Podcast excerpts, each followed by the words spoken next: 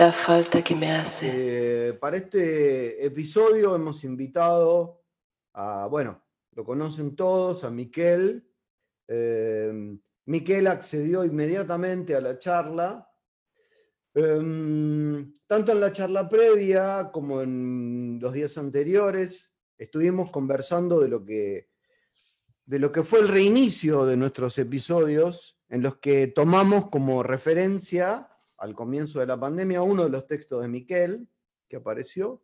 ¿Se acuerdan? Había dos textos, el de Miquel y el de Marilyn Bruce.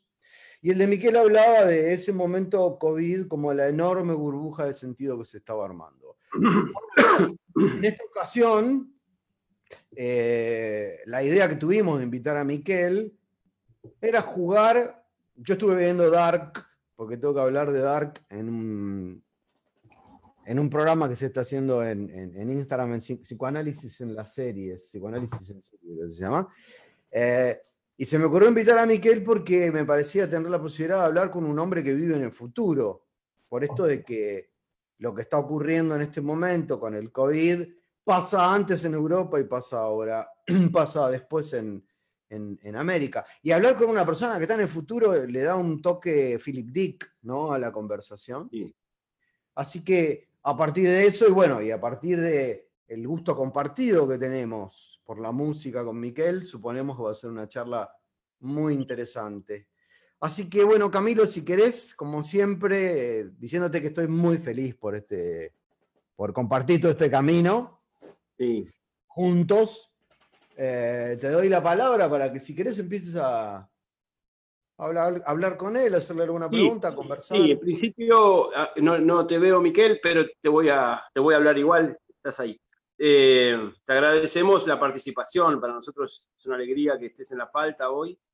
Y sí, el primer escrito tuyo hizo referencia a un tema central que es el asunto del tiempo. Eh, tomaste eh, este concepto del tiempo y, bueno, cómo Lacan lo trabajó en, sus distintos momentos, desde, el tiempo lógico a lo real del tiempo. Y algo de Europa es el futuro para nosotros porque nos venía avisando lo que pasaba y hoy están en otro momento. ¿Qué nos espera? Te preguntamos, eh, Miquel. ¿qué, qué, nos podés contar desde ese tiempo futuro en el que están? Mm. Sí, es curioso porque este efecto de tiempo, de anticipación, ah, lo tuvimos aquí también en España con respecto a Italia. Italia iba 15 días por delante y un poco era, sí, eh, exacto, verse con 15 días de diferencia, ¿no? Y uno sabía que 15 días después eh, estaría ocurriendo lo mismo aquí, ¿no? Entonces, ah, curiosamente ese efecto se ha, se ha, difuminado, aunque en realidad sigue ocurriendo lo mismo, ¿no? Pero al menos aquí en Europa se ha homogenizado el tiempo, ¿no? Y eso es un efecto de discurso, porque ahora que lo dices es curioso, ya, ya, ya no nos vemos en Italia, cuando en Italia siguen yendo 15 días ah, antes, ¿no? pero ya el, efecto se ha homogenizado lo suficiente como para que ah, ya no tengamos un espejo. Eh, en cambio, sí, veo que se produce este efecto ahora entre los dos lados del Atlántico. Bueno, ¿cómo estamos aquí? Aquí ha habido un desconfinamiento escalado desde hace unas semanas. Ah, y el problema es que ah, la mayor parte de la gente ha asumido un discurso de aquí no ha pasado nada, estamos de nuevo en la normalidad, en esa tan cacareada y llamada nueva normalidad, que ni es nueva ni es normal. Y ah, bueno, el problema es que hoy mismo ya han empezado a haber confinamientos absolutos de nuevo aquí en Cataluña, en la zona de Lérida. son limitados, son acotados, pero también en Galicia, en Lugo y en otros lugares, en País Vasco, eh, son confinamientos localizados. Hay una especie de efecto ahora de localización eh, cada vez mayor después de haber vivido esto en, eh, en, un espacio más global. ¿no? es el resultado de, bueno, bien, de que los, los, contagios han empezado a aumentar de nuevo. La gente ha vuelto a no solo a salir a la calle, sino a hacer fiestas, familiares, eh, parecía algo que era, que era inevitable por otro, por otro lado. Y eh, bueno, lo que estamos ahora viviendo, alguien decía que no hemos salido de la fase 1, de hecho, ni, ni hemos salido, de hecho, de la primera oleada, que no es una segunda oleada, sino que sigue siendo los efectos de la primera oleada. Eh, todos sabemos que habrá una segunda oleada, lo cual nos da también una perspectiva de tiempo lógico, porque nos anticipamos también ya a lo que va a ocurrir en septiembre eh, o en noviembre, eh, y bien, estamos viviendo un real del tiempo que escapa a cualquier anticipación en realidad. Creo que eso es lo que podemos empezar a situar. ¿no? Hay algo de lo real del tiempo y del espacio también, pero sobre todo lo real del tiempo que eh, marca algo que es irreversible. Hay un antes y un después. Yo soy de los que piensa que hay un antes y un después. ¿Por qué? he visto muchas discusiones entre gente diversa, en medios de comunicación, en filósofos, etcétera, que dicen, no, en fin, siempre podemos decir eso. Tal vez no siempre podemos decir eso. ¿eh? Hubo un congreso de la, de la MP que fue lo simbólico ya no es lo que era, el, lo simbólico sí. del siglo XXI. Y creo que uh, después de París 2014 podemos decir uh, lo real ya no es lo que era también. ¿eh? Ajá. Estamos por ahí en el tiempo de eso que llamamos lo real del siglo XXI? Eh, todo parece indicar que hay algo de este orden, ¿no? Que, que sí, sí, que hay algo de, lo real del tiempo que se nos aparece de otra manera, que intentamos abordarlo al menos ya de otra manera. Bueno, eso fue, fue un poco lo que al principio de, la, de la, pandemia estuvimos elaborando, ¿no? La cuestión de lo real, porque no es nada simple hablar de lo real en este momento uh, yo proponía distinguir lo real la, del virus como tal, de, que es el real que la ciencia intenta descifrar y en el que sabemos que hay un saber cifrado que, que, que conviene poder descifrar para, para, arreglarnos con él, y distinguirlo de lo real de la pandemia como tal, ¿no? Que es ese real de un tiempo nuevo que se nos aparece a través del discurso, eh, y es, por ejemplo, eh, este real que no deja de no escribirse, este real que no deja de no representarse, y que sabemos que está ahí, sabemos que está ahí también y que se nos transmite especialmente a través de, los discursos, de las palabras. Entonces, eh, sí, creo que, mi idea es que, que, que, estamos haciendo una experiencia de lo real, al menos me gustaría pensarlo así, ¿no? De la misma manera que hablamos del psicoanálisis, de la experiencia analítica como una experiencia de lo real tal como Jacques Miller lo, lo, situó en un curso hace tiempo. ¿no? Y creo que tenemos la oportunidad también de, uh, de, hacer una experiencia de lo real con todo lo que implica, ¿eh? con, uh, con, la dificultad de confrontarse a la muerte, que es uno de los nombres de lo real también, con las dificultades de confrontarse a la distancia que llamamos subjetiva, que algunos llaman social y que me parece que, que es un término a criticar, porque Mm, es una distancia física la que tenemos que, que mantener, pero uh, creo que llamar la distancia social es uno de los peligros uh, de uh, someterse a un autoritarismo que sin duda, que sin duda va a crecer, y en eso no soy nada optimista. Creo que esto va a ser claramente no aprovechado de una manera consciente políticamente, que seguramente también, sino que entramos también en una experiencia de lo real donde el recurso al autoritarismo será mucho más fácil, será mucho más asumido por las poblaciones. Creo que todo esto tiene que ver con este real del tiempo, con esta forma que tenemos ahora de vivir el tiempo, con el, con el temor, el miedo que uh, nos produce ese, ese, ese nuevo tiempo. En la charla previa, y, y con relación a esto del no cesa de escribirse, eh, conversábamos un poco acerca de qué importante fue ese texto, El narrador de Walter Benjamin, porque abordó un fenómeno parecido, sí. que era el fenómeno de la imposibilidad de una discursividad después de la Primera Guerra. Eh, y vos me dijiste que estaban pensando, que estaban pensando a partir de ese texto, ¿qué, qué nos podría decir? Porque para mí, eh, yo vengo insistiendo con que hay que introducir Lacan con Benjamin, Freud con Benjamin, porque hay, hay un, filón muy rico a extraer ahí del narrador, inclusive en relación, todos los debates en, eh, con relación a la noción de autor, Foucault, Derrida, giran en torno a ese texto del narrador. ¿Podrías contarnos algo un poco de eso? Porque fue muy interesante lo que nos dijiste. Sí, sí, sí justamente es algo que estamos trabajando en un cartel ah, ah, sobre eh, el testimonio y la experiencia, los términos testimonio, experiencia. Y nos encontramos, nos encontramos eh, es un cartel en el que participa gente muy diversa, quiero decir, de procedencias diversas. Eh, y hay un muy buen lector de Benjamin, de Walter Benjamin, que eh, nos introdujo esta cuestión que en efecto creo que nos puede ser muy útil a, los, a, los, psicoanalistas, a, los analistas y a los analizantes en la escuela, a propósito, por ejemplo, de lo, que es el testimonio del pase también. Y en Benjamin, es cierto, Benjamin hizo una reflexión muy interesante después de la guerra, porque también fue un real eh, brutal que marcó un antes y un después. Y eh, hay la diferencia en Benjamin entre tres registros que me parece que son eh, interesantes de al menos sintetizar ahora. ¿no? Por una parte habla de lo real, lo que llama el shock, que sería eh, lo real de la experiencia traumática. Y es un real sobre el que uno no puede decir nada, es un real que no cesa de no escribirse. Es el real del trauma ante el que uno mm, queda, diríamos, borrado sin ninguna imagen, sin ninguna palabra, sin eh, poder decir nada sobre eso. Y es un real, sabemos, frente al que es mejor no empujar al sujeto para hacerlo hablar a toda costa de eso, porque precisamente tiene su lugar de, shock, como decía Benjamin.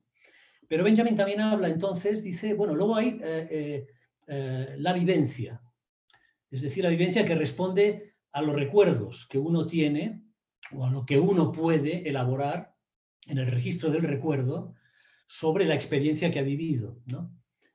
Pero luego distingue un tercer, eh, un tercer registro de, la experiencia, que para él es la experiencia en sentido fuerte, que es la experiencia después también narrativa, es ahí donde introduce eh, el narrador, es donde introduce la idea de testimonio, y es la experiencia en la medida en que el sujeto mismo puede localizarse en esa, en esa experiencia, en ese relato.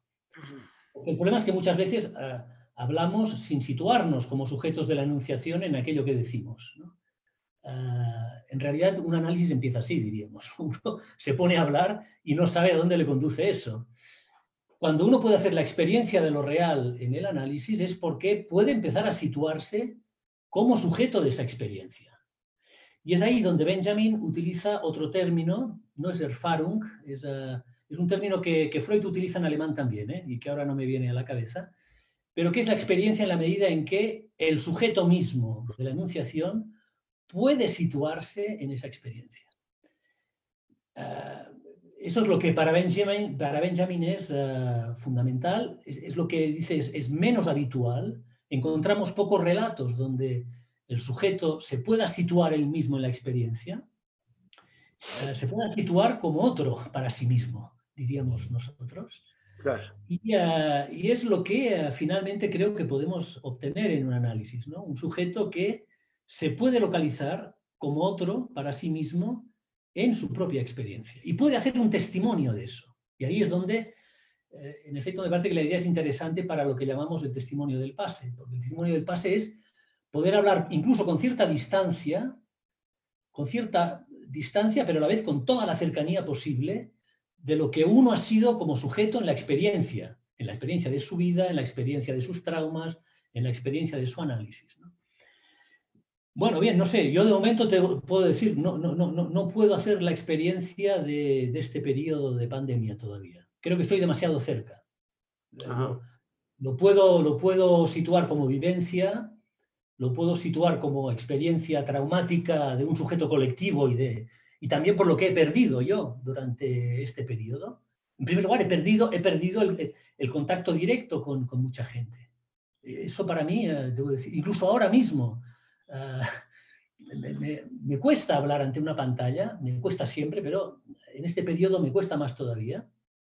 Perdemos algo y yo eh, intento hacer el duelo también de eso que perdemos, pero todavía estoy demasiado cerca, yo diría como para hacer un testimonio en sentido benjamiano y casi diríamos de pase sobre lo que es eh, esta experiencia que es a la vez colectiva y a la vez es muy singular, es algo absolutamente singular. Bueno, en fin, ahí es donde creo que sí, está, estaría bien eh, eh, leer Walter Benjamin, que para mí ha sido un, descubrimiento de los últimos tiempos. ¿eh? Había leído Benjamin muy por encima, pero creo que es un autor a recuperar, sin duda alguna. Además, debo decir que aquí en Cataluña lo apreciamos especialmente, porque Walter Benjamin murió en Portbou, en la frontera entre Cataluña y Francia. Hay, hay una escultura preciosa en Portbou ante el mar, muy, muy, muy impresionante, que eh, es, una especie de, eh, estructura metálica que cae literalmente en un vértigo absoluto del mar. Y fue ahí en Portbou donde, eh, donde murió Benjamin. Hay una revista, por otra parte, muy interesante que se llama La maleta de Portbou, la maleta de Portbou, que está impulsando un filósofo, Josep Ramoneda, tal vez os suene a algunos, de aquí, y que rinde homenaje al trabajo de Walter Benjamin. Abrís un tema maravilloso porque, eh, primero que esa experiencia de rareza de, hablar frente a una pantalla, hoy en día, por lo menos acá en lo que llaman el AMBA, eh, ha, aparecido una nueva región, que es la ciudad de Buenos Aires, más parte de la provincia, es la cotidianidad de la clínica. Toda nuestra clínica hoy en día transcurre frente a una pantalla. Y esa experiencia de extrañeza, pensaba, también es la experiencia de extrañeza del primer momento donde uno se recuesta en el diván y le habla a una pared. Eh, yo me acuerdo que mi analista tenía una escultura muy horrible de una figura que nunca quise mirar demasiado, con unas cabezas que colgaban, eh, pero se produce esa primera experiencia de a quién le estoy hablando. Eh, pero también me haces pensar, porque ese texto de Benjamin yo le he dado muchas vueltas, que el testimonio, los testimonios pensados como género, han tenido distintas etapas. Si vos lo lees de esta perspectiva, hay quien habla de sí mismo como él, hay quien habla en primera persona, eh, y eso me lleva a pensar que en algo que venimos leyendo hace mucho tiempo acá en Buenos Aires, que es que creo que nuestro Benjamin ha sido un amigo, creo que de un amigo tuyo, de mm. Germán García, me refiero a Piglia. Ah, ¿No? Sí. Ah, nuestro Benjamin nació Piglia porque em, en sus diarios ha hecho una interpretación en acto de, esa lectura de Benjamin. Si vos lees los diarios de Emilio Renzi, ahí está el cuestionamiento a la noción de autor, a quién toma la voz, etc. Eh, y eso sería una, una buena, una buena primera vuelta de esta conversación, de que podamos hacer algo con esto, que es cierto, eso de que no cesa de escribirse es impresionante porque vuelve a empezar, vuelve a empezar, ¿no? Mm. Nosotros nos miramos, vos de entrada dijiste, ya no tenemos un espejo, ¿no? Se miraban en Italia. Y es fuertísimo eso ya no tenemos un espejo donde mirarnos, pero eh, Piglia es un, ha sido un orientador, por lo menos para mí, para pensar eso de lo, testimonial. Y sí, ese es un primer punto muy, muy interesante para ubicar, ¿no? Pues sí, sí, sí, en efecto, sí. Ahora, ahora que, que evocas a, Piglia, sí, eh, ¿cómo me gustaría poder ahora leer lo que Piglia escribiría? Claro. aunque fuera con un tiempo de retraso, aunque fuera con un tiempo de retraso, ¿no? Porque en efecto, Piglia tenía esa, tenía esa dimensión de, de distancia y cercanía respecto a sí mismo suficiente como para testimoniar del real del que hacía él la experiencia. ¿no? Eh, y, me parece que, bueno, en fin, eh, sí, sí, es verdad, los diarios de Emilio Renzi serían una, una, lectura ahora también para hacer. Pero creo, insisto, creo que estamos demasiado cerca todavía de... Por supuesto. Ahora, Miquel, sí. Vos hablabas del tiempo, ¿no? Y en la conversación previa tomábamos que este empuje que ha tenido Europa, España, ¿no? Italia, salir, ahora decís, eso retorna con cierto contagio, confinamientos nuevos y demás. Y hablábamos de que hay cierta banalidad de la tragedia que implica la pandemia, pues hay mucha muerte, más muertes que muchas guerras que han sucedido, eh, y, como si faltara el tiempo de duelo. Ahora nos explicás un poco mejor que es difícil salir de la perplejidad primera, pero es como si faltara el momento de elaboración de duelo. Sí, sí, esto además lo escuchamos, eh, yo antes los comentaba, lo estoy escuchando en, eh, en, personas directas, ¿no? en amigos que han perdido familiares, en alguna familia han perdido seis, siete miembros así, de un plumazo. Y además en circunstancias que, bueno, supongo que también conocéis aquí, bueno, en fin, un colega, un colega nuestro de, de, Madrid también ha, ha, perdido un hermano en, que estaba en Buenos Aires y me contaba también lo mismo, la dificultad, la dificultad para hacer el duelo, por muchas razones.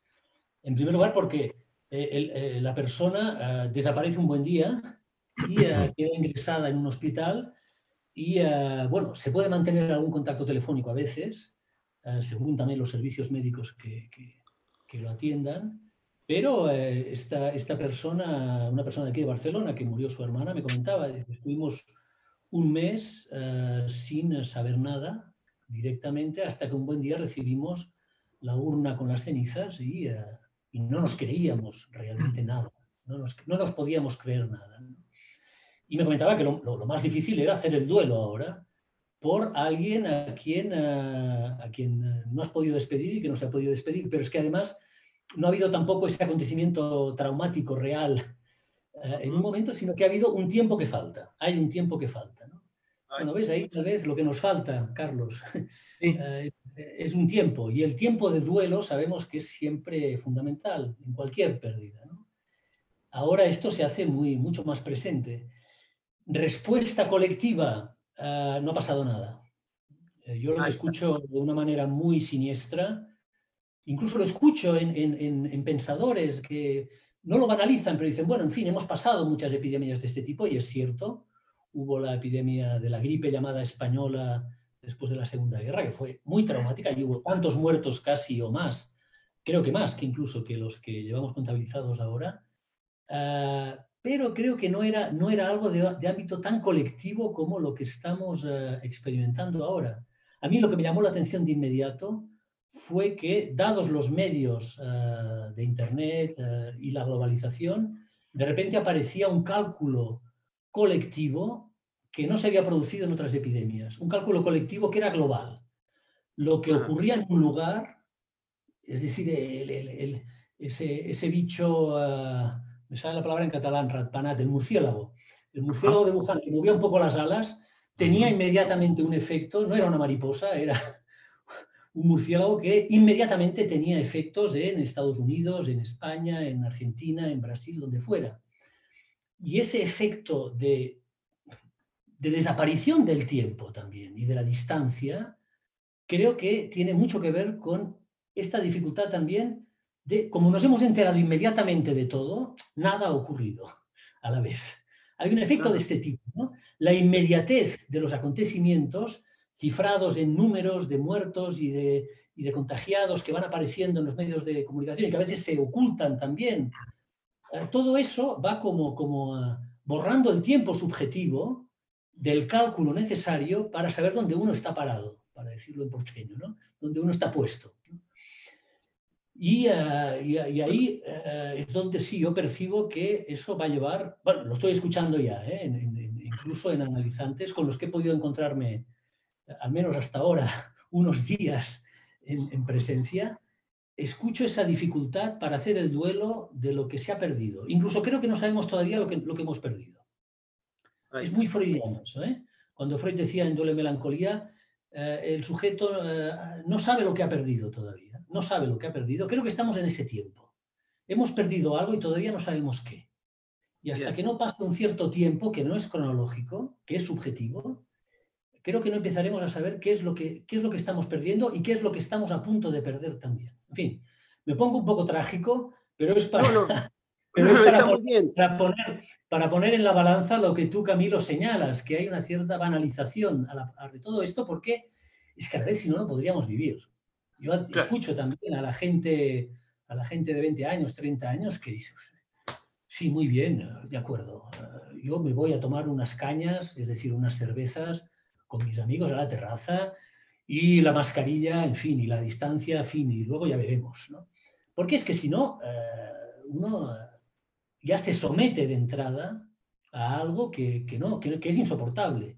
La mascarilla mismo, y ahora os veo todos sin mascarilla. Supongo que cuando salís todos os ponéis la mascarilla. Pero a mí la primera impresión que tuve es que me ponía un bozal. que, que, había algo que me iba a... Y por supuesto, cuando atiendo a alguien le digo sáquese la mascarilla inmediatamente, porque no soporto, no soporto la, no soporto la mascarilla. Yo mismo. Es un, ¿eh? es un agregado de la regla fundamental. Diga todo lo que se le ocurra y sáquese la mascarilla. es muy bueno. Primero, primero sáquese la mascarilla y después diga todo lo que se le ocurra.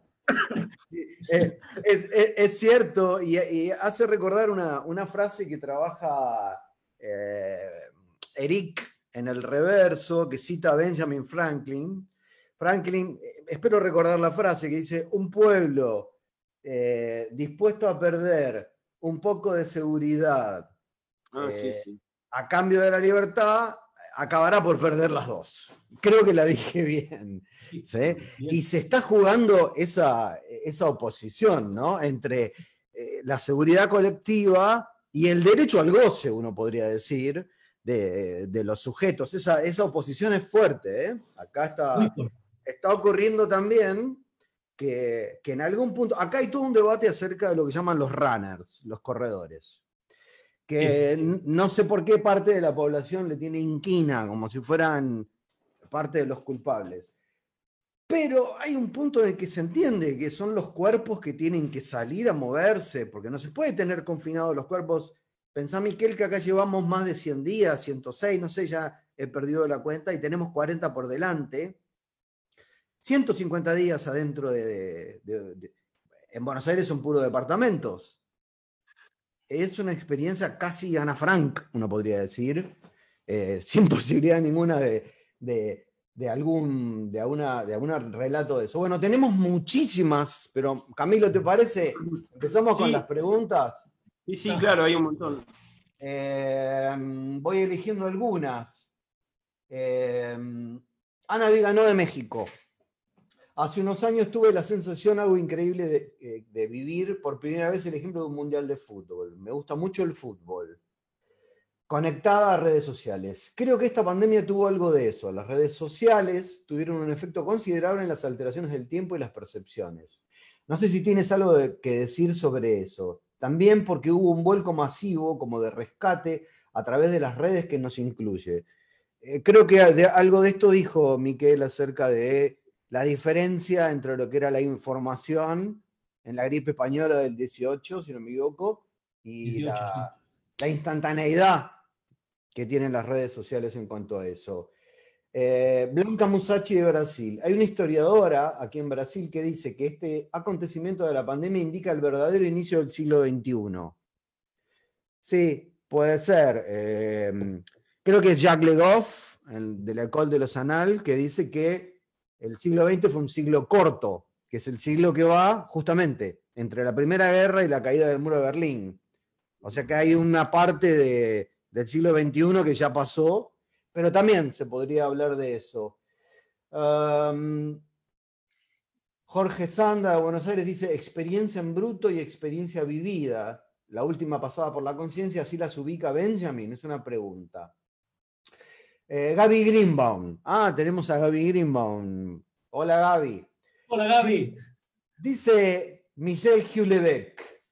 No despertaremos después del encierro en un nuevo mundo. Será lo mismo, solo que un poco peor. Sí.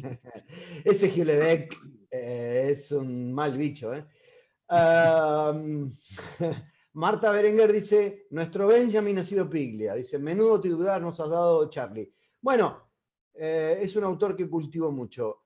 Gretel Schroeder dice, Benjamin se suicidó pensando que no podría escapar de los nazis un par de días antes de que se solucionaran los problemas que se le garantizarían. Uf. Eh, hay muchas preguntas más. Eh, ¿Se puede grabar? Pregunta alguien. Eh, sí, los, los, episodios de la falta que me hace Marcelo Pérez Silva eh, quedan en nuestro sitio de Facebook como videos y después los subimos como podcast de Spotify para que se pueda escuchar en audio, que da la posibilidad de pensarlo de otra manera. Um, dice María Loa de Luna, hacemos aún mejor, pero es como un rey Zoom entrando con su caballo de Troya. No sabemos qué efecto tendrá todo esto realmente, si es verdad. Dice, falta mucho tiempo. Bueno, no sé. Hubo más comentarios. española que muertos por la Primera Guerra Mundial. Hay de todo. Sí, ahora yo por ahí quería resumir, uno, hacer una pregunta más, Miquel, que me interesa este asunto. En la época del otro que no existe, digamos, ¿no? En la época así nominamos en, el psicoanálisis, hay algunos, ese uno, algunos líderes mundiales que encarnan hoy a ese otro. Algunos de ellos aparecen con una tontería muy peligrosa. Vemos que el, discurso del amo siempre empuja a seguir, no se quiere detener, hay algo de eso que insiste y ha llevado a lo peor. En muchos países vemos que ha sido realmente un empuje a lo peor. ¿Cómo, cómo se explica ese, o, qué reflexión podés hacernos sobre esos líderes tan, bueno, tan cínicos, a veces tan peligrosos justamente? Voy a empezar por ahí, porque hoy mismo escuchábamos a algunos que, están por aquí también, por aquí, ¿eh? Y luego, y luego hablo del espacio, que es otro, es otro tema. Eh, escuchábamos a, a, Eric Loran en un seminario organizado por la London Society de la New Lacanian School, y ha dicho algo que me ha interesado mucho, precisamente a propósito de esto. Porque hablaba de los significantes amo de la época. Eh, estaba leyendo el seminario 17 eh, en este seminario, concluía en el seminario 17 y en efecto es un seminario excelente para leer ahora, mayo del 68, momento político fundamental, etc.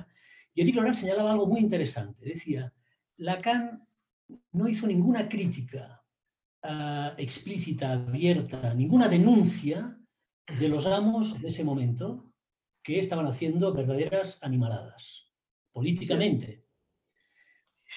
Ah, y, dijo, no, Lacan se dirigía en ese momento a los estudiantes, se dirigía a aquellos que se rebelaban contra esos significantes amos pero él mismo, es cierto, no, vamos a encontrar ninguna denuncia de Lacan en el sentido más, diríamos, ah, contestatario de ah, la actualidad.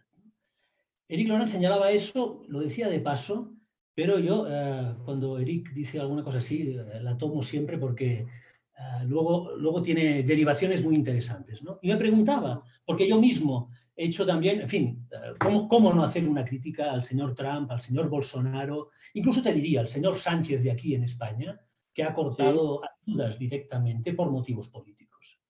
Eh, por supuesto, podemos empezar a hacer esa crítica y seguro que vamos a encontrarla eh, en, grados distintos, podemos hacerla a, a representantes de los significantes amo del discurso actual. Pero creo que los psicoanalistas, o al menos los analizantes eternos que somos, me gusta más llamarlos así, ah, debemos dirigirnos más bien a, la gente que se está sublevando contra eso. Que se está sublevando, por ejemplo, contra ese nuevo autoritarismo que empieza a funcionar y funciona muy bien. Vemos que la represión funciona ahora, que la represión social funciona y, que tiene mucho más fácil funcionar cuando el sujeto se encuentra ante eh, lo real de, la muerte, de una muerte posible, se encuentra ante lo real de la muerte, se encuentra ante lo que imagina que es lo real de la muerte y está dispuesto, como decía también Carlos, a ceder cualquier cuota de libertad, cualquier cuota de, de movimiento en nombre de una supuesta seguridad. Entonces, creo que más bien debemos dirigirnos al sujeto que hace escuchar su voz en contra de los significantes amo, que no a los significantes amo mismos. Bien. Creo que la operación analítica es más bien esa, porque sabemos que denunciar los significantes amo, como Lacan señaló en el 68, tiende a reforzarlos inevitablemente. Y entonces es mejor tomarlo de sesgo, es cierto, con ese estilo que tiene Eric Loran a veces, que es no apuntar directo, sino saber eh, apuntar a los efectos colaterales, que son los que uno puede manejar. Y decía algo más, decía Lacan no, se, eh, no interpretaba a nadie que no se dirigiera antes a él como tal, como lugar de la palabra.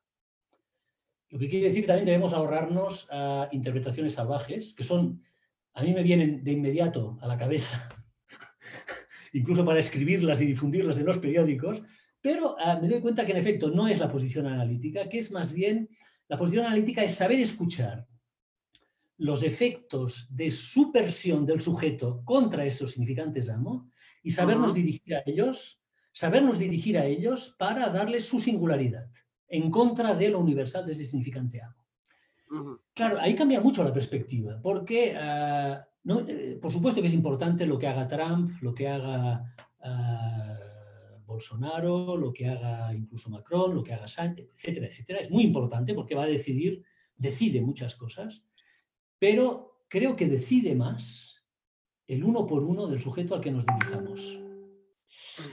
Ah, yo cuando una vez dije esto, me dijeron, bueno, así no vas a terminar nunca, querido. Mejor vamos a, tomar la Bastilla que no a ir uno por uno convenciendo a la gente. No, es que tampoco hay que convencerla tal vez. Simplemente lo que hay que hacer es saber escuchar los defectos del sujeto que se subvierte contra los significantes amo para saber ah, acompañarlos, incluso alimentarlos. Sí, ¿por qué no? Y ah, bueno, en todo caso me parece que es más la posición analítica que podemos deducir de lo que Lacan enseñó en el 69 después de mayo del 68.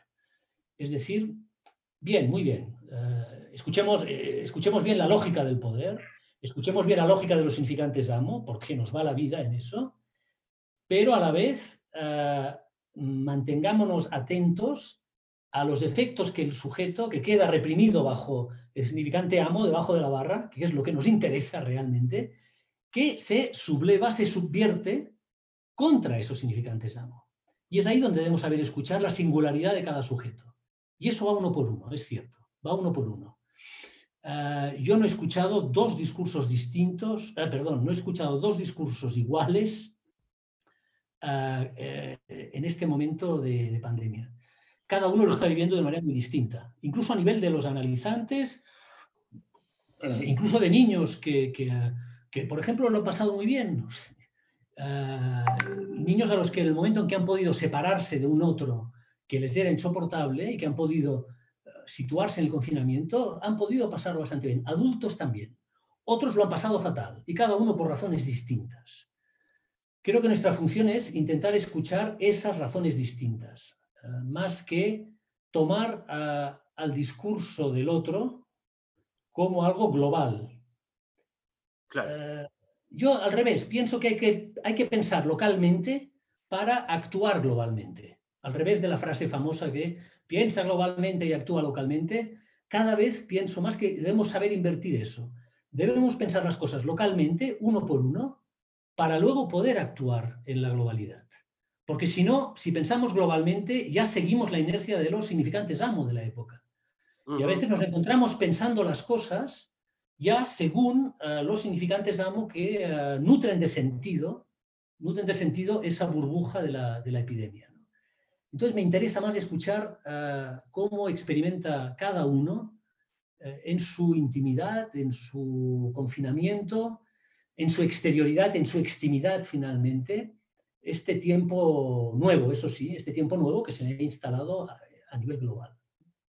Claro, eh, me haces pensar que, si tomábamos esa posición de estar cuestionando los significantes ambos ese uno todo el tiempo, caemos en la posición histérica y, eso no, es lo, conveniente. Me gustó mucho tu respuesta. Ahora, vos hablaste del sujeto de lo colectivo rápidamente, ¿no? El sujeto colectivo. Sí. Sí. sí, porque me parece que es lo que, lo que debemos poner de relieve en la experiencia analítica, ah, la diferencia entre individuo y sujeto en la propia experiencia analítica debemos hablar de un sujeto, eh, alguien que está en la posición de objeto, y ese sujeto eh, es transindividual. Y, eh, y, ahí es donde me parece que, la, de nuevo, la apuesta de Jacqueline Miller por Zadig tiene toda su importancia, porque precisamente me parece que es haberse tomado absolutamente en serio esa idea y extender lo que aprendemos de la experiencia analítica del sujeto como transindividual, extenderlo al campo de lo político. Y ahí el sujeto, es cierto, es un sujeto, pero no es un sujeto global, no es un sujeto global. Es un sujeto que se singulariza en cada discurso, pero en un tiempo que es colectivo. Eso es lo que me interesa eh, señalar. Es decir, que cuando escuchamos ahora a un sujeto hablando de su experiencia de la pandemia, sin duda es algo singular, pero está ah, articulado necesariamente como un efecto de lo colectivo. Y lo que me pareció en el primer momento de la pandemia, tal vez ya no están así, pero en el primer momento me pareció que como nunca había ocurrido en la historia de Occidente, por primera vez la humanidad, si eso tiene sentido, ponlo con todas las comillas que quieras, se captaba a sí misma como un solo sujeto. En la medida en que tenía que hacer un cálculo colectivo, no solo con el vecino, sino también con el murciélago de Wuhan, es decir, con lo que ocurría al otro lado del mundo. Y ahí empezaba a haber un cálculo colectivo que era muy singular en cada sujeto, en cada individuo, pero que ponía en juego esa dimensión de eh, el colectivo como sujeto de lo individual. Esa, definición de Lacan a mí me parece que debemos llegar a descifrarla realmente. El colectivo como sujeto de lo individual. Ahí el sujeto ya no es el individuo, es un colectivo, es un efecto de lo colectivo, pero que solo podemos aprender en lo individual de lo singular de cada, de cada discurso. Entonces, creo que ahí, insisto, tenemos el pasaje absolutamente radical, fundamental, de lo que fue la propuesta de Miller, de Jacques Miller con Zadig, que es realmente intentar extender lo que aprendemos de la experiencia analítica y de la relación del sujeto con los significantes amos, con su inconsciente, con los otros, extenderlo al discurso social. Debo decir que no me es nada fácil, porque yo ahora lo estoy explicando así eh, teóricamente, diríamos, con los conceptos que utilizamos nosotros, pero intervenir en el discurso social con esta brújula es una, es una tarea de, orfebrería, ¿eh? es una tarea de ver los entresijos, ver los entresijos del discurso para saber meterse ahí y, y agarrar la división subjetiva de lo colectivo, del colectivo, en contra de la inercia de los significantes amo. Y ahora tenemos, vamos a tener nuevos significantes amo, que sí, en fin, yo no sé si alguien decía que estamos ahora en el inicio del siglo XXI. En fin, es una manera de decir, nos, van a caer, nos están cayendo encima nuevos significantes amo que no conocíamos. Ah, bien, la, estrategia y la política sería no ponerse a criticar esos significantes amo así, de buenas a primera, como tú, como tú decías, es, la verdad del sujeto histérico, que también tiene su, valor ético, ah, pero ah, hay que escuchar en esa división subjetiva algo que pueda modificar la relación con esos significantes amo. Esa, me parece que es la tarea y la apuesta que tenemos uh, los analistas. Ahora eh, volvés a tomar la misma dirección. Permíteme hacer una intervención, Camilo. Eh, déjame decir algo. solemos, hay un montón de intervenciones, la verdad, realmente es muy difícil poder transmitir todo, porque, por ejemplo, hay alguien que pregunta si Miquel podría explicar cómo surgió Sadig, y eso daría para, para todo un, programa entero. Pero la, verdad es que yo quisiera como ir hacia otro lado, eh, porque en todos nuestros eh, en todos nuestros programas siempre hablamos, hacemos alguna referencia al arte. Miquel, ¿cómo te las arreglas en este momento? Bueno, hay momentos distintos, ¿no? Debo decir que eh, yo he retomado, he retomado la consulta presencial eh, y eso me ha resituado también, ¿no? Eh, pero bueno, he estado, he estado tres meses atendiendo a quien me lo requería por, por, por Skype, por Zoom, por todos estos aparatos que, que me parece que tienen un límite muy, muy claro, pero que hay que utilizar cuando, cuando no tenemos otro recurso. Y eh, bueno, eh, eso me daba una apariencia de, eh, de que volvía a engranar con, con, el discurso del otro. ¿no? Pero no, debo decirte que yo lo que he hecho ha sido escribir, he escrito, he escrito mucho. Esto me ha ayudado, he escrito textos en el campo analítico, algunos han salido publicados, otros no, algunos van a, salir más adelante. la escritura para mí es, una, es un modo de hacer con lo la relación con la letra en general. La música, que para mí es otra forma de escritura, es una escritura... Es ahí donde, bueno, en fin, algún día hablaremos más de eso. Hubo también un, un taller de música con Ruth Gorenberg, que estuvimos hablando sobre eso, me ayudó también. el, el, Ateneo de Música y Psicoanálisis, vi que participó. El Ateneo de Música y Psicoanálisis, en efecto. Y, y bien, es cierto, el, la experiencia de los, de los artistas en este periodo es muy interesante. yo, en fin, tengo contacto con, especialmente, por ejemplo, con alguien que se, que se llama Pera Jauma, que es una, es un artista pintor eh, eh, y, también escritor ¿no? Eh, de aquí, que es un tipo excelente, muy interesante, que tiene una sincronía con, con el discurso lacaniano enorme.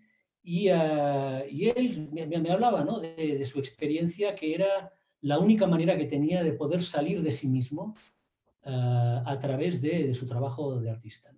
Luego hay el ejemplo que, que, en efecto has puesto al principio en el disco de Brad Meldau, que ah, fue alguien, ah, como te decía, había tenido dificultades enormes subjetivamente, es alguien que sufrió mucho en su vida y salió de, una experiencia subjetiva abismal en el límite de la muerte gracias a la música. Entonces lo que se ha dedicado durante este tiempo es a grabar este disco, uh, Sweet Abril 2020, ¿no? que es un disco muy variado donde se ve ¿no? que eh, él con la música ha podido, ha podido atravesar algo de la opacidad subjetiva en la que, en la que vivía. ¿no? Pues sí, yo, yo, creo que iremos viendo resultados también en el campo del arte de, este tiempo y que algo va a, algo va a salir modificado de, de, la capacidad sublimatoria de los artistas para hacernos ver algo de lo real en este, de este tiempo. ¿no? Y tal vez nos puedan iluminar algo. Siempre lo han hecho. Los artistas, como decía Lacan, siempre nos llevan un paso por delante, ¿no? Y hay que... Son, son un espejo, ¿eh? Son la Italia para España, son la España para Buenos Aires, para Argentina, es decir, eh, sí, nos llevan siempre un tiempo lógico, subjetivo, lo suficientemente interesante como para, como para escucharlos cuando podemos, ¿no? Pero en tu caso siempre es la referencia a la letra, ¿no? O sea, para retomar tu tesis de Liul y la letra, siempre, siempre hay algo que te interesa de, de escribir Sí.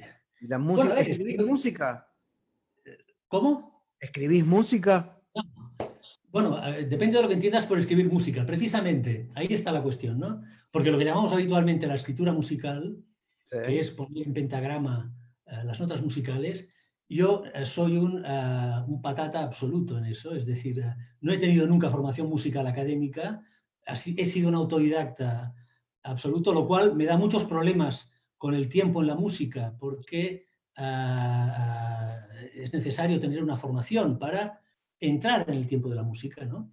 Entonces, ah, no, no escribo música, no escribo música en partitura, pero yo creo que si seguimos la noción de letra en Lacan, precisamente la letra no es lo que se llama habitualmente escritura. ¿no? La letra es un objeto, la letra es un objeto y es un objeto que resuena en el cuerpo de diversas maneras. ¿no? En todos los campos pulsionales. La música resuena eh, y escribe cosas en el cuerpo. Yo de esto estoy convencido. La música es una escritura del cuerpo y en el cuerpo. Ah, por ahí Lacan tiene dos o tres referencias a eso, pero diciendo, bueno, es una nota al margen, algún día habría que hablar de eso algún día, ¿no? A propósito de la música, alguna vez lo hemos trabajado, pero bien, creo que nos toca a los que tenemos cierta relación con la música desarrollar esta cuestión, ¿no? A mí me parece que es muy interesante eh, el trabajo que están haciendo algunos músicos actualmente, eh, diríamos, saliendo de lo que es justamente la escritura musical eh, entendida en el sentido clásico. ¿no? Y creo que se acercan a la idea de una, una letra que pasa por fuera del significante. yo no creo que se pueda hablar del lenguaje de la música. Eso por supuesto hay que, hay que desarrollarlo, ¿no? Eh, eh, la música es pulsional y luego intentamos escribir algo sobre eso en el sentido eh, de poner eso en, en, solfa, como se dice, ¿no? Pero la música fundamentalmente es una experiencia, tiene más que ver con el grito de Munch, que Lacan estudia, y con el shofar, que estudia en su seminario 10, que no con la historia de la música entendida como se hace clásicamente, ¿no? Pero bueno, eso sería algo a desarrollar. En todo caso, para mí la música es una forma también de, hacer eh, con, lo real del cuerpo cuando el tiempo y el espacio te quedan tan eh, trastornados como lo han sido y lo está siendo en este periodo. Sí. Fantástico, fantástico, porque ahí, ahí la corres de, lenguaje, porque si no, bueno, porque es algo de lo real de cada quien. Eso, es lo interesante, tocó el cuerpo, va por el cuerpo. Y permite hacer en este momento, es fantástica. Y estás tocando, Miquel, estás agarrando esa guitarra Romea. Bueno, en fin, tengo, tengo el honor de contar con un instrumento especialísimo ah, que uh, Ezequiel Moggia, el secretario de la EOL, me construyó a mí, Miquel Basols, singularmente, porque uno compra guitarras por ahí, etcétera, está muy bien, pero uno nunca, yo no había tenido nunca una guitarra hecha para mí. Entonces Ezequiel Moggia, en efecto Ezequiel Moggia, que tiene un buen, un buen taller eh, y es un buen artesano de, guitarras, me construyó esa guitarra que, que, bautizó él mismo como la Borromea y que tiene una resonancia justamente totalmente distinta a cualquier guitarra que yo he podido comprar o tener aquí en, en Europa. Es una guitarra hecha con, con maderas, no maderas de Oriente, que era el nombre de un excelente perfume de la época, pero sí a maderas transatlánticas, diríamos, y que tiene una justamente cuando uno toca la guitarra de, Ezequiel Moggia, el cuerpo resuena de, una manera distinta. Es lo que puedo deciros. Ah, y, sí, sí, ha sido, ha sido fiel compañera durante este confinamiento y lo seguirá siendo en, ah, en, futuros confinamientos, porque debemos empezar a pensar que la cosa irá así. ¿no? Eso sí. bueno, tenemos más mensajes, pero a ver, yo no sé muy bien qué hacer, Camilo. ¿Qué opinas vos? Porque nosotros eh, podemos, seguir mucho tiempo más.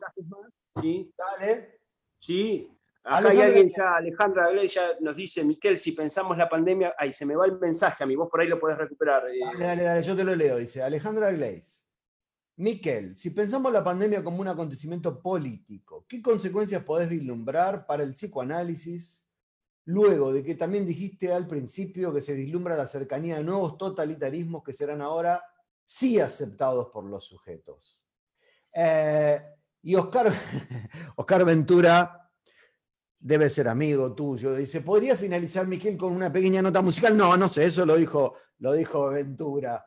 Pero eh, por ahora tengamos la, pregunta de, de Ale Glaze, ¿sí? sí, Repíteme un poco la de Alejandra, que es, era, es muy, muy, muy importante. Alejandra dice, si pensamos la pandemia como un acontecimiento político, ¿qué consecuencias podés vislumbrar para el psicoanálisis? Luego de que también dijiste al principio que se vislumbra la cercanía de nuevos totalitarismos que serán ahora sí aceptados por los sujetos.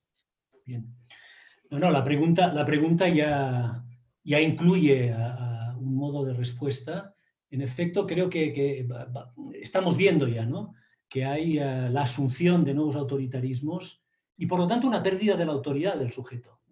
Ahí debemos poner en tensión eh, la autoridad y el autoritarismo. A mayor, a mayor autoritarismo asumido, menos autoridad el sujeto tiene en su palabra, en su deseo.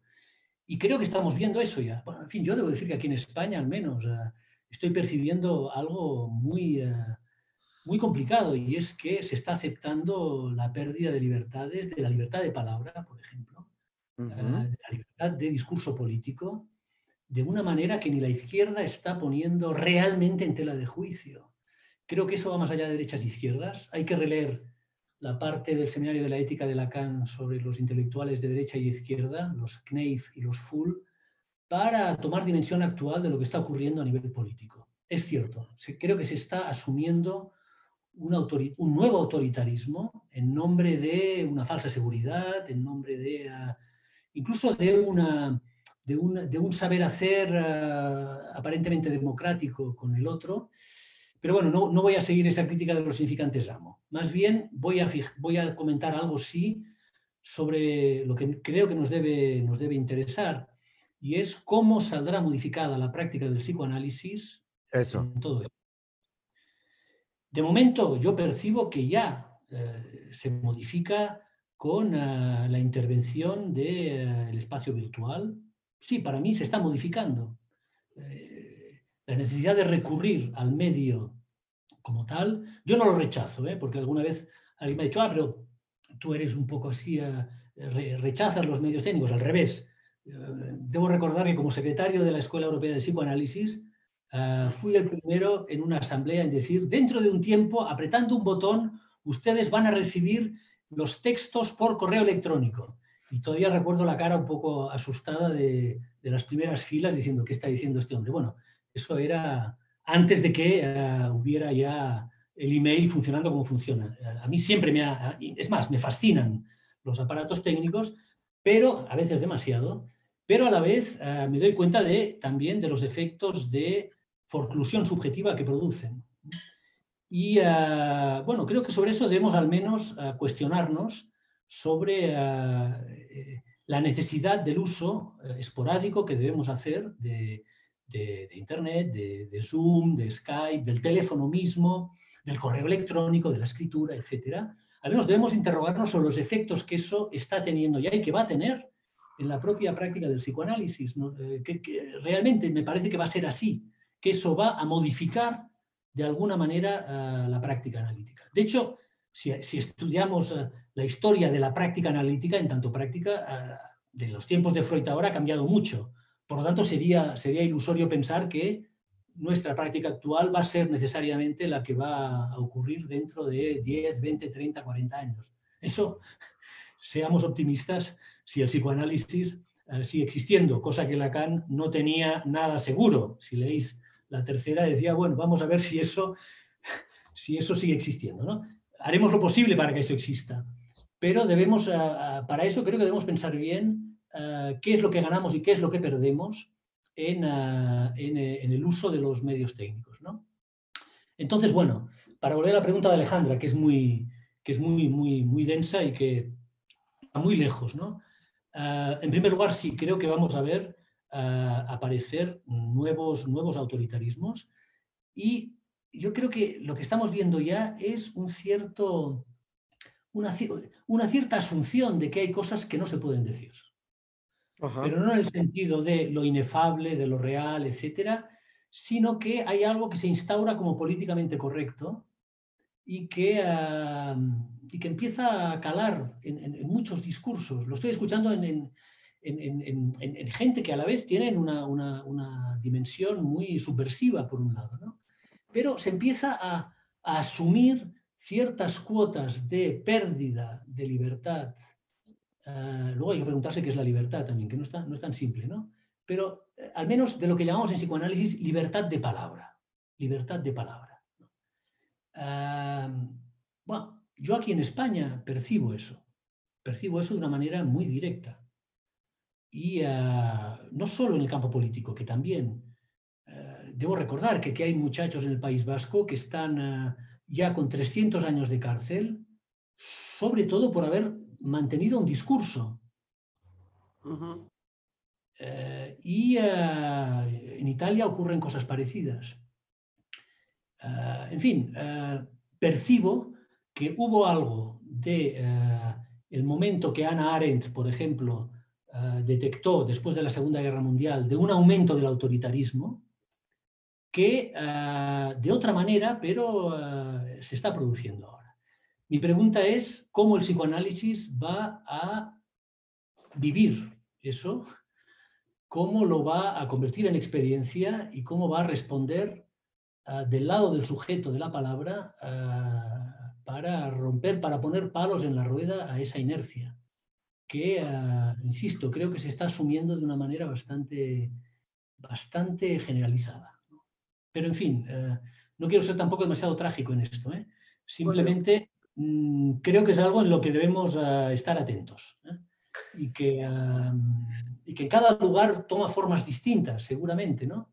Ah, si vamos a, si vamos a, a, ámbitos ah, políticos, eso se ve, yo creo, de una manera cada vez mayor. ¿no?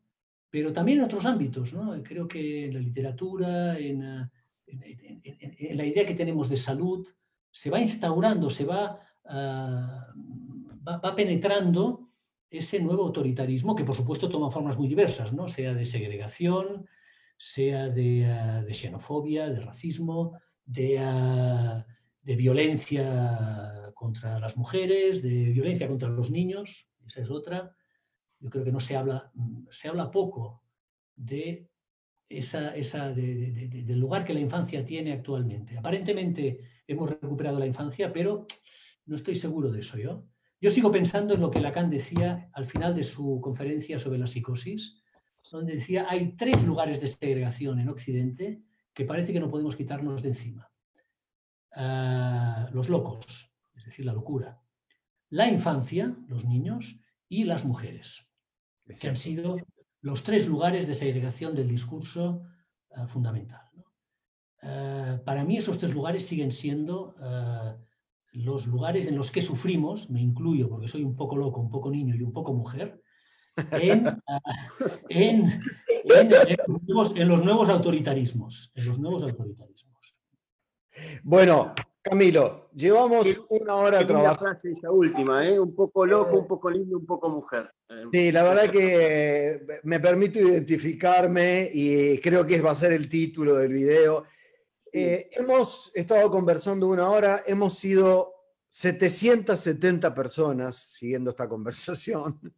O sea, los 420 que hemos estado acá, más 350 que hay en el Facebook siguiéndonos. La verdad que es impactante. Me, quedo con, la idea de que hemos aprendido muchísimo de esta conversación, que hay más de un título, ¿no, Camilo? No sé qué pensás vos. Sí, sí, eh, Por supuesto. Y que bueno. además, muy amable. Eh, y que hemos aprendido también de esta experiencia el, valor que le otorga la cana a la contingencia, ¿no? Hemos aprendido rapidísimo a respetar eso, porque ni nos dimos cuenta de que esto iba a pasar. Bueno, Miquel, eh, te despedimos, te agradecemos profundamente que hayas aceptado nuestra invitación y vamos a hacer lo que hay que hacer, que es activar todos los micrófonos para que suene un aplauso de Camilo, ¿no te parece? Ah, vamos a hacerlo ahora, dale. Un aplauso grande para Miguel y, y gracias por la participación. La falta que me hace